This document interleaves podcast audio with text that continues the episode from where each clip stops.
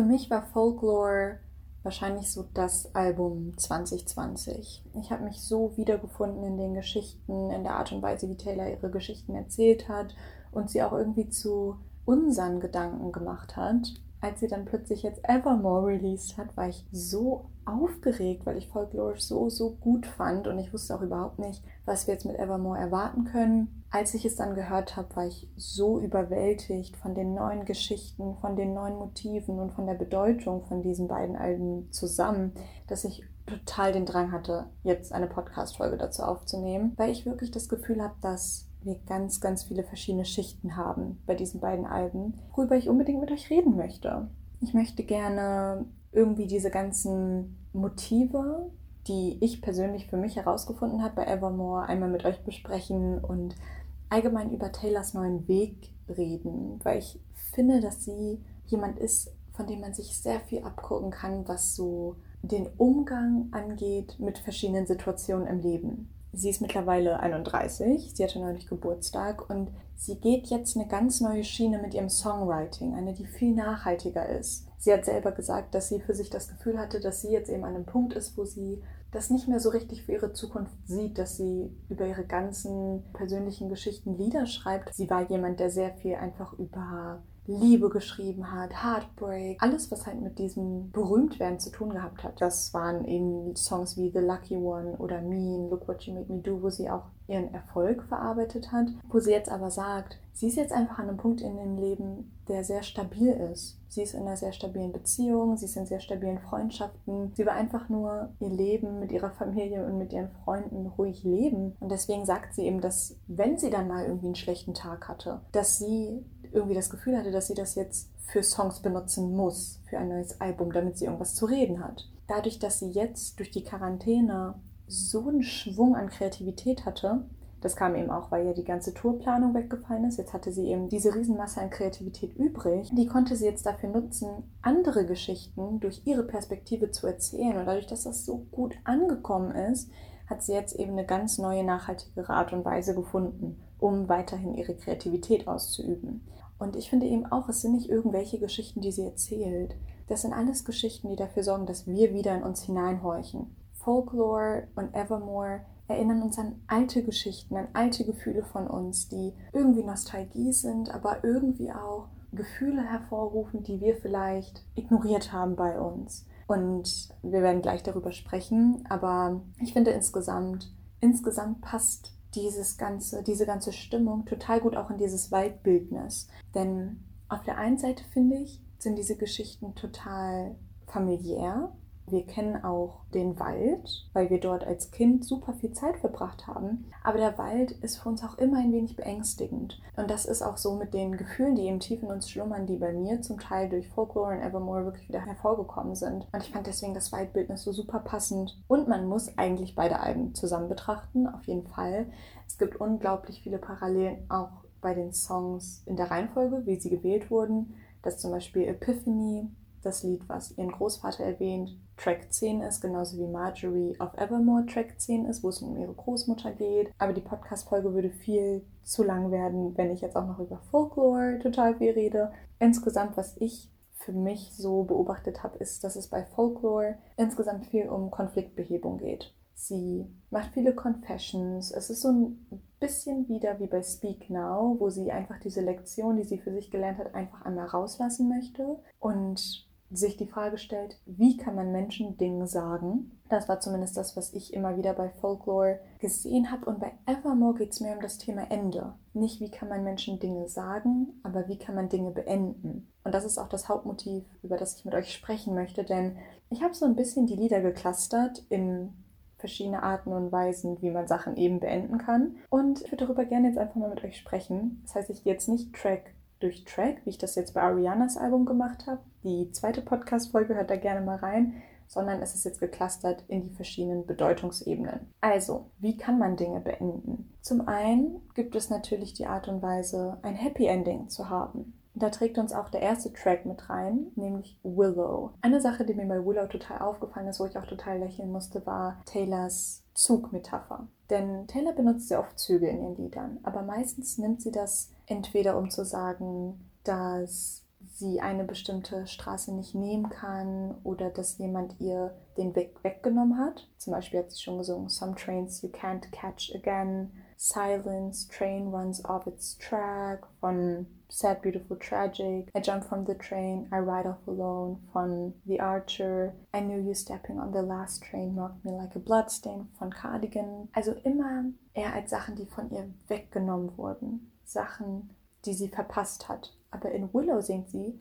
You knew that my train would take you home. Also, dass sie jetzt jemanden gefunden hat, der ihr auf ihrer Reise folgt. Und das, da musste ich einfach so lächeln. Also Willow Sie beschreibt es selber als Lied, in dem sie versucht zu sagen, wie es sich anfühlt, wenn man bemerkt, oh, ich habe jemanden getroffen und ich will unbedingt, dass er Teil meines Lebens ist. Und Willow ist wirklich ein sehr schönes und glückliches Lied. Genauso wie Cowboy Like Me. Cowboy Like Me ist eines meiner absoluten Lieblingslieder. Ich habe es gehört und habe mich sofort in so eine Blase an Nostalgie erinnert gefühlt ein unglaublich schönes Lied, wo man die ganze Zeit verwundert darüber ist, ob es jetzt ein Happy Ending gibt oder nicht. Denn letztendlich singt sie ja darüber, dass sie selber so ein Bandit, Cowboy, Con-Artist ist, der alleine durch die Stadt flaniert mit überhaupt keiner Intention. Dieser Cowboy will überhaupt nicht lange bleiben. Und plötzlich kommt dieser Moment von, ich sehe jemanden und ich denke mir, wow, diese andere Person hat genau das gleiche Gefühl wie ich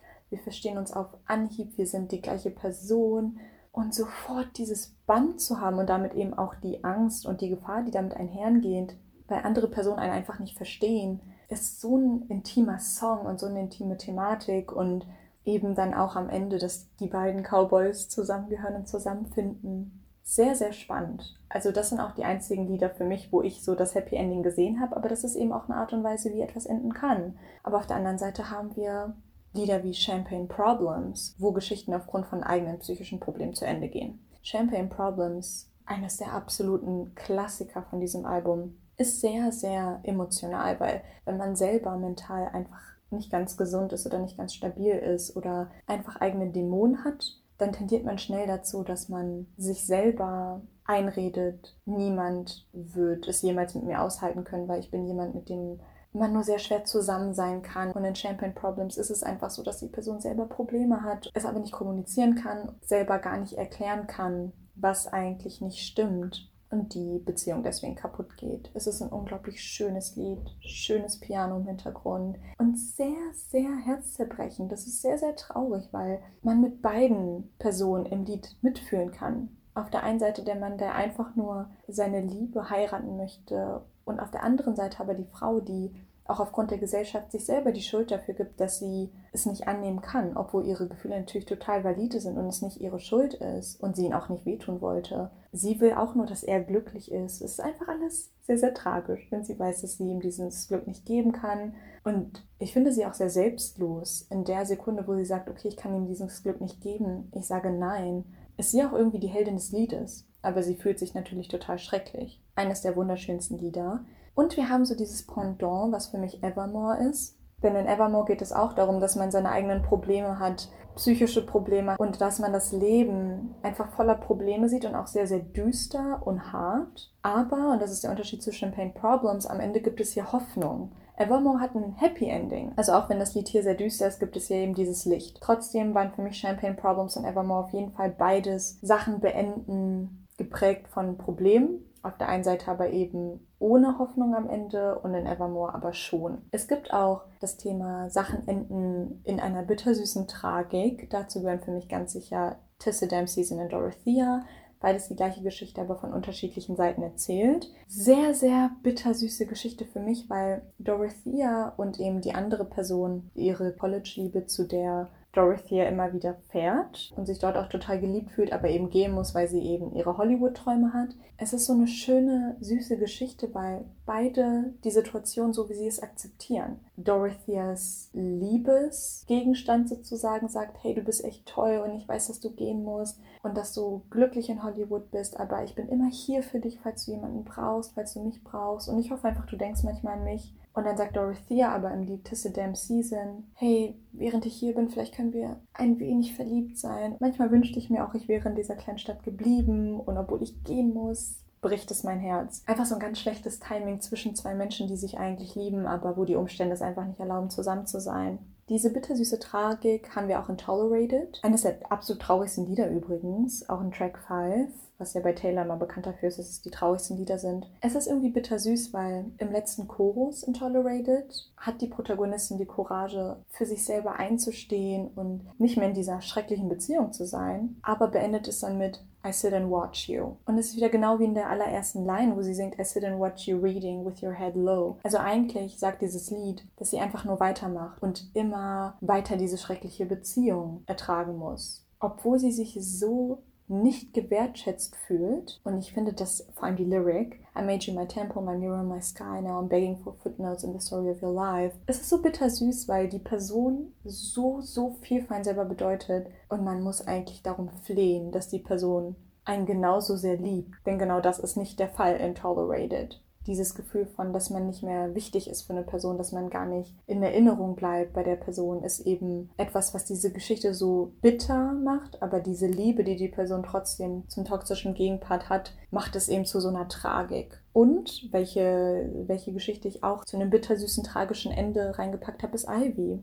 Es hat irgendwie so was ganz Düsteres mit I'll meet you where the spirit meets the bones. Aber in Ivy geht es für mich irgendwie um eine Beziehung, die, obwohl es natürlich diese schrecklichen Umstände hat, dass die Frau ihren Ehemann betrügt, die Frau mit ihrer Affäre eine Beziehung hat, die sich so anfühlt durch das Lied, als wäre sie bestimmt gewesen.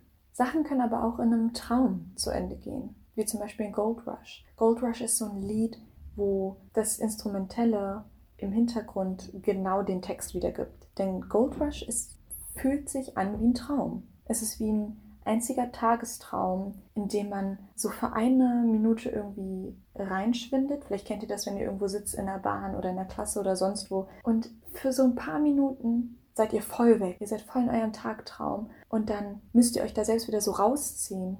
Und dieses Reinfallen und rausziehen ist genau das, finde ich, was man im Intro und im Outro hört bei Gold Rush. Und auch, dass diese Wörter im Lied so ganz schnell gesungen werden und immer wieder die gleichen Wörter, das ist genauso wie, als wenn man so in seinen Gedanken verloren ist.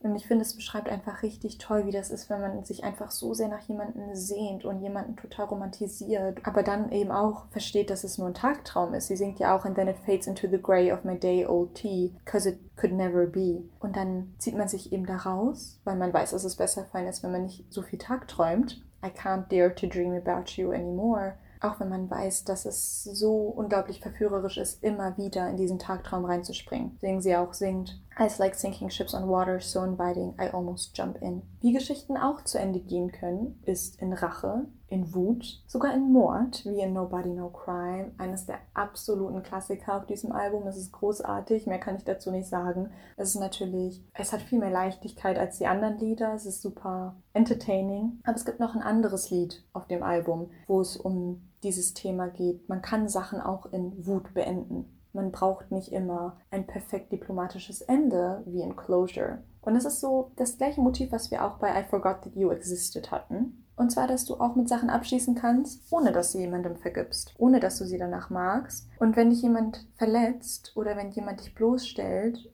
oder dich wirklich bricht, dann brauchst du keinen fertigen Abschluss. Und dann brauchst du auch keine Liebe oder Vergebung, um Stärke zu beweisen, sondern du kannst auch sauer sein und sagen, ey, ich will mit dem nichts zu tun haben. Ich kann auch fertig mit dieser Sache sein, ohne dass wir ein kleines Gespräch haben. Für mich ist das fertig. Und ich finde auch, also Closure hat ja so einen sehr ähm, speziellen Sound. Und ich finde, es ist wie bei Peace in Folklore. In Peace hattest du nämlich auch die ganze Zeit so ein Instrumental im Hintergrund, was überhaupt nichts mit Peace zu tun hatte, nämlich dieses Ticken. Hört euch das Lied mal nochmal an, dass die ganze Zeit dieses Ticken, das nicht weggeht, die ganze Zeit, weil man eben nie Peace hat. Darum geht es ja auch in dem Lied Peace, dass du niemals Peace haben wirst und das finde ich, wird eben total symbolisiert durch den Hintergrundtrack. Und bei Closure ist es genauso. Man will eigentlich mit dieser Situation abschließen, aber du hast nie diesen Abschluss im Hintergrund. Du hast die ganze Zeit weiterhin dieses Geräusch. Sie versucht so hart zu sagen, okay, ich bin fertig mit dieser Situation und dann ist es kurz ruhig und dann kommen aber wieder die Drums. Und je mehr halt dieser Song dann eben weitergeht, desto ruhiger wird es dann auch und desto stetiger wird es im Hintergrund. Aber ich finde,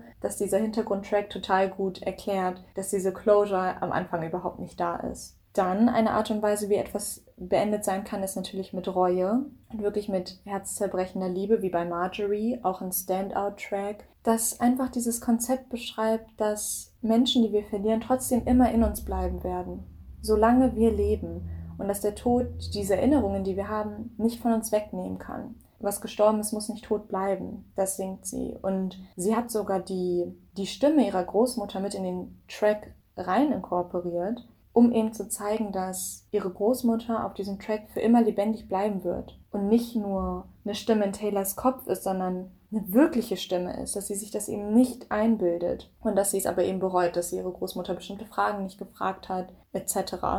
Und damit kommen wir auch zu der letzten Art und Weise, wie man Sachen beenden kann, und zwar mit Reife und mit Reflexion. Und dafür ist für mich einer der Beispiele Coney Island, weil Coney Island ist sehr reflektiert. Da gibt es die Lyrics Sorry for not winning you an arcade ring. Wenn wir die Größe haben, dann können wir am Ende einer Beziehung sagen, es ist meine Schuld, es tut mir leid, dass ich auf bestimmte Kleinigkeiten einfach nicht geachtet habe. Auf diese kleinen Sachen, die vielleicht irrelevant für mich waren damals, aber eigentlich so wichtig sind in einer Beziehung. Und das sind eben die Sachen, die eine Beziehung zu etwas machen, was wir irgendwann für selbstverständlich nehmen. Dass wir nicht mehr auf diese kleinen Sachen achten. Und das eben zu realisieren, ist unglaublich reif. Und ich fand es auch bei Coney Island ganz toll, diese References zu ihren verschiedenen Ex-Freunden, die sie hatte, weil das irgendwie nochmal so ein so einen Abschluss bringt zu vielen Sachen, die sie erlebt hat. Wahrscheinlich wurde sie da auch beeinflusst von den ganzen Re-Recordings von ihren alten Alben. Aber wir haben hier eine Reference zu Jake Gyllenhaal, weil sie einmal singt Were you standing in the hallway with a big cake, happy birthday?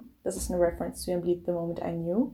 Dann Did I paint your bluest skies the darkest gray? ist eine Reference von Dear John, was sie über John Mayer geschrieben hat. Dann die Lyric And when I got into the accident, the sight that flashed before me was your face. Das ist eine Reference to Out of the Woods über Harry Styles. Wir haben dann But when I walked up to the podium, I think that I forgot to say your name. Ist eine Reference zu einem Moment, den sie hatte bei den iHeart Radio Awards, wo sie Calvin Harris gedankt hat und er es aber bei ihr nicht gemacht hat. Und das sind halt so die Sachen, wo ich so viel Reflexion und so viel Abschluss aber auch sehe von ihren ganzen alten Werken. Und so eine ähnliche Reihe von Reflexionen sehe ich auch bei Long Story Short. Wie kann man Sachen beenden? Einfach, indem man sagt, okay, es ist passiert, es war schlimm, aber ich habe überlebt. Und ich finde sowieso diese Progression in den Lyrics von Long Story Short, It Was a Bad Time zu Long Story Short, I Survived, ist einer der bedeutendsten und definierendsten Lyrics in diesem ganzen Album. Und damit kommen wir auch zu dem letzten, für mich reifsten, komplexesten Lied, was ich seit langem gehört habe und auch einer der allerbesten von beiden Alben, Happiness. Wir haben hier ein total trauriges Lied. Sie singt Sachen wie I was dancing when the music stopped. Das zeigt einfach, dass man gar nicht mitbekommen hat, dass die andere Person schon raus ist aus der Beziehung, aus der Freundschaft oder ähnliches. Und hier finde ich auch wieder so eine Connection zu Mad Woman, wo sie sagt, und hier gibt es auch wieder eine Connection zu einer Lyric von Folklore, wo sie singt, And my word should to kill when I'm mad. I have a lot of regrets about that, and this is me trying. Und in Happiness singt sie, I hope she'll be a beautiful fool who takes my spot next to you. No, I didn't mean that. Sorry, I can't see facts through all of my fury. Das heißt, sie